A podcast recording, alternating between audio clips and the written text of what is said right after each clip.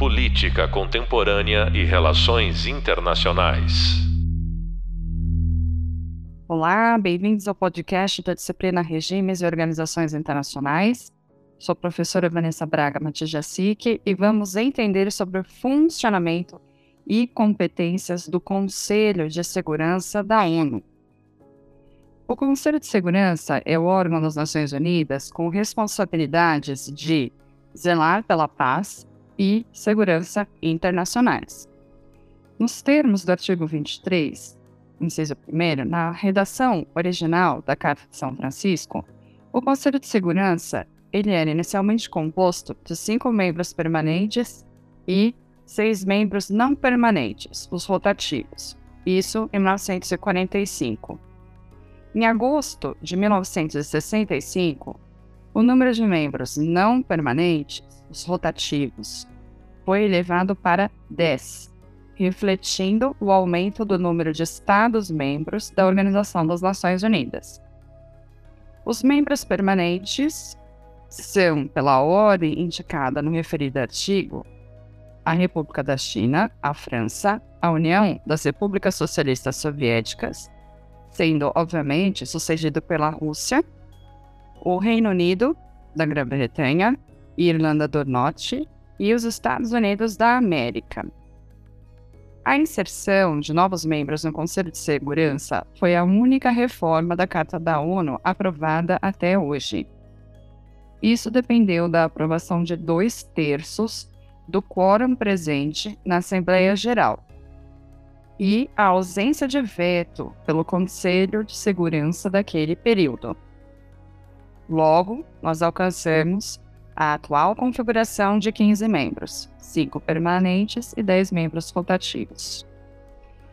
Os membros rotativos eles são eleitos pela Assembleia Geral por maioria qualificada e não são imediatamente elegíveis para um segundo mandato. Nos termos do artigo 23, inciso 2. Esta impossibilidade constitui uma forma de evitar que se criem membros permanentes de facto, ou seja, que eles durem mais que o tempo previsto. O artigo 23, que prevê um mecanismo de eleição dos membros do Conselho de Segurança, inclui dois critérios de eleição que são, primeiro, os membros terão de contribuir para a paz e segurança internacionais, bem como para outros fins da Carta de São Francisco. Segundo, deverá estar assegurada uma representação geográfica equilibrada, equitativa, o princípio da unidade do mundo e indivisibilidade da paz.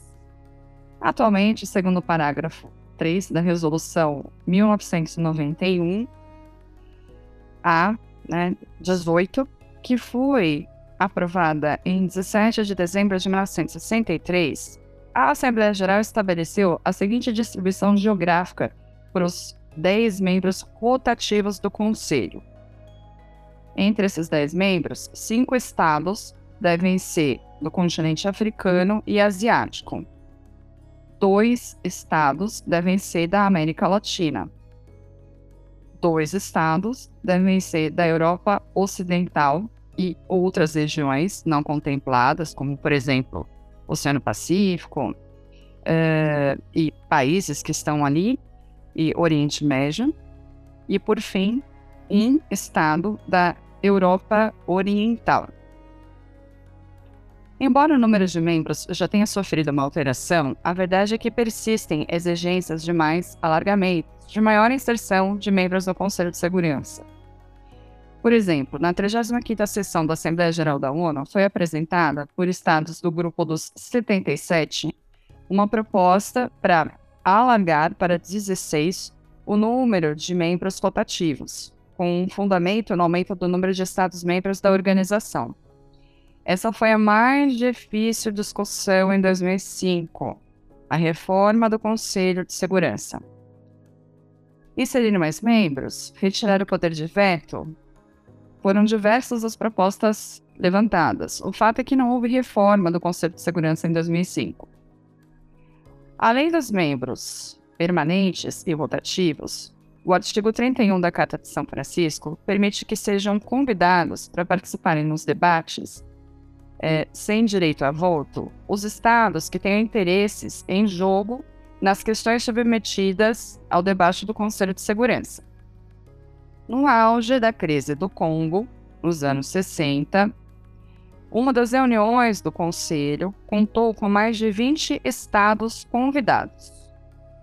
O convite a um estado para participar numa reunião é uma questão processual, logo, não passível de ser vetada por um dos cinco membros permanentes. O Conselho de Segurança é o único órgão intergovernamental permanente previsto na Carta.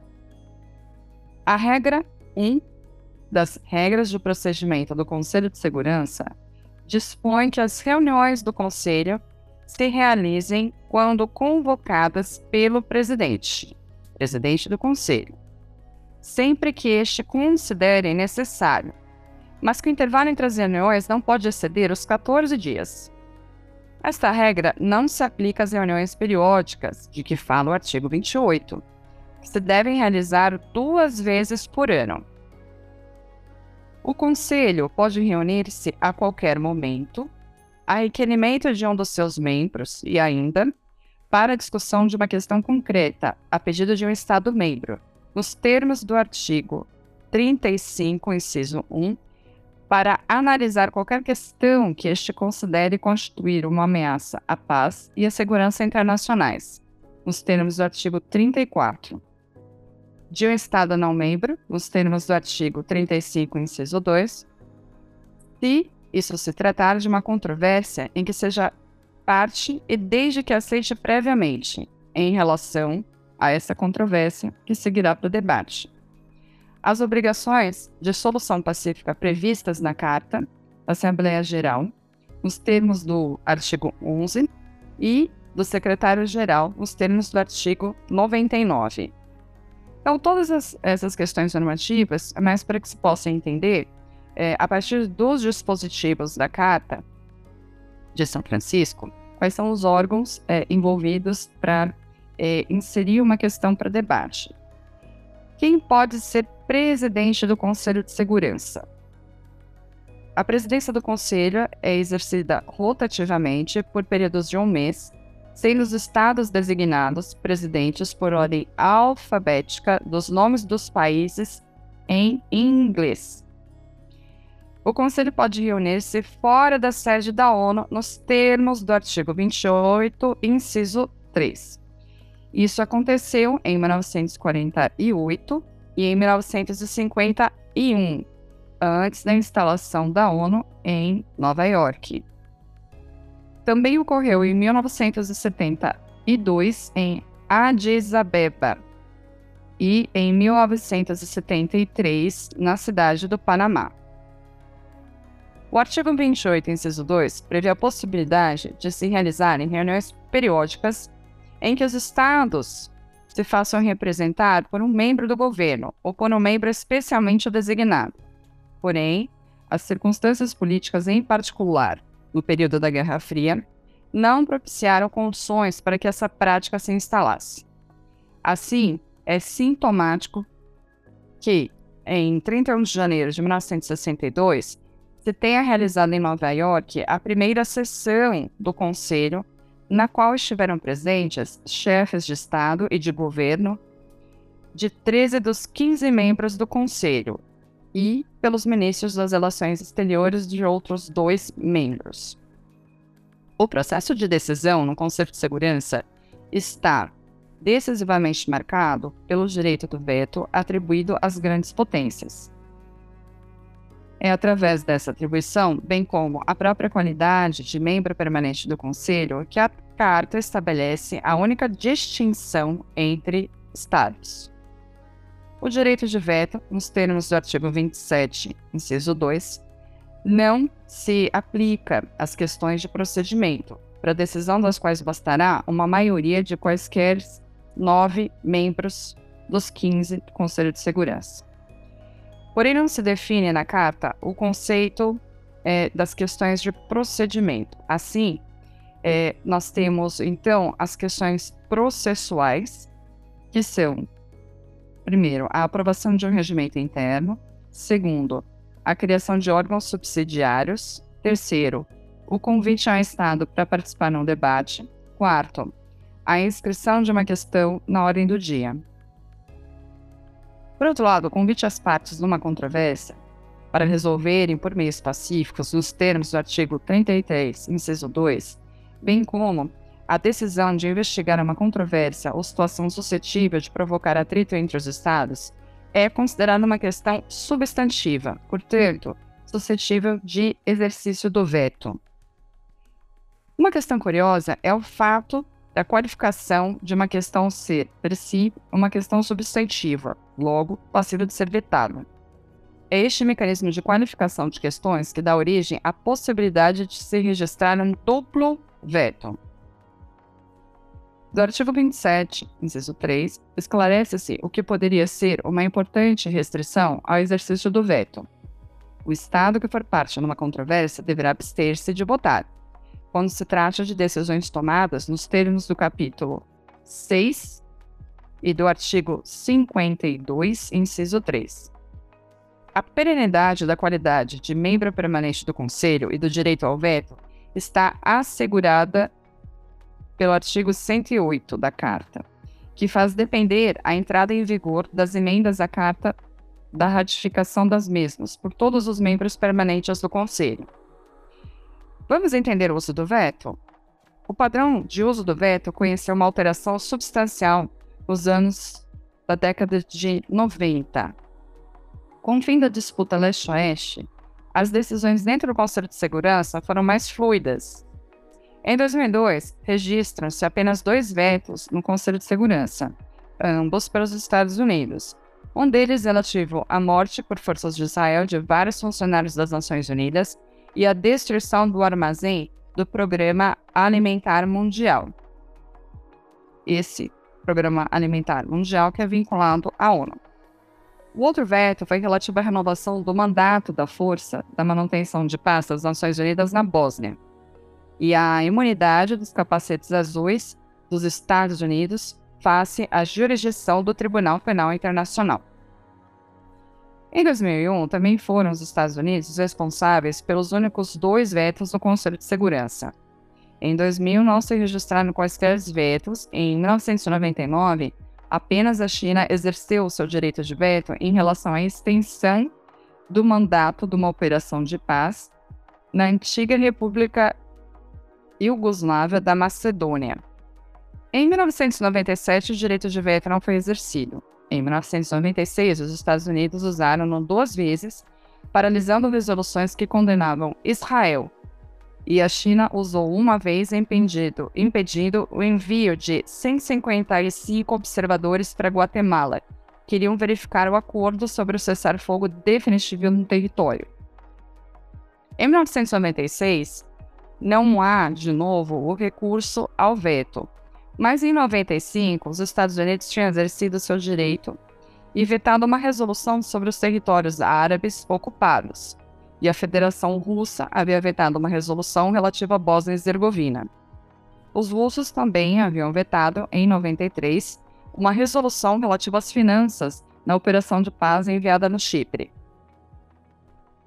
Nos anos de 1992 e 1991, não há registro do recurso do uso do veto.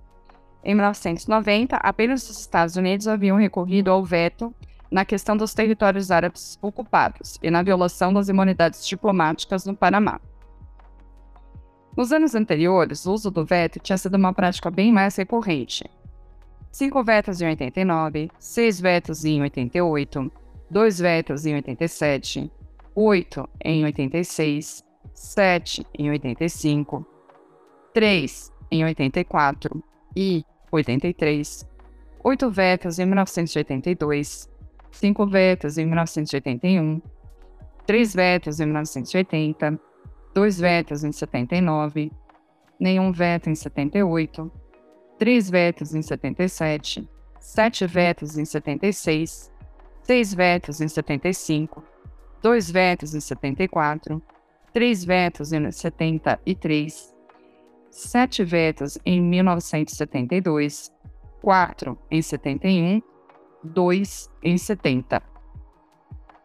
Na década de 60, quase não se recorreu ao veto, mas uh, a década de 50 registrou um recurso sem igual à prática do veto, e o tema mais vetado foi a admissão de Estados-membros.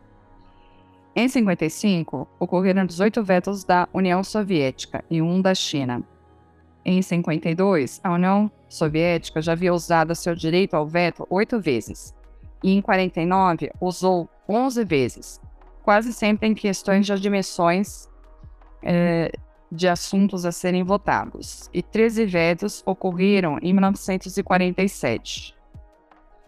Bom, vocês puderam perceber que existe, né, bastante no período da Guerra Fria o recurso do uso ao veto.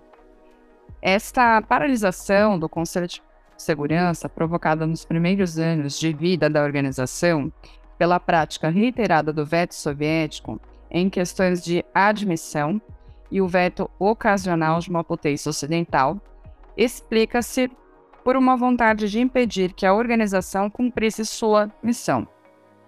É, como um reflexo do período da Guerra Fria, que naquele momento moldava as relações entre as grandes potências.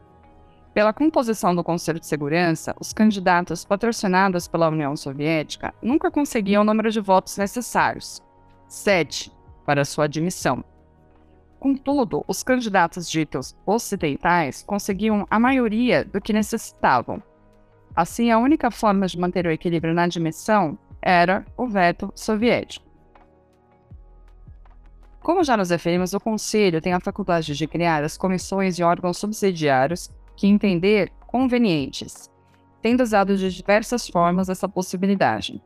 Há comitês permanentes, comitês temporários, ad hoc, e grupos de trabalho sobre sanções, chamados Comitê de Sanções, para além de tribunais especiais criados pelo Conselho de Segurança.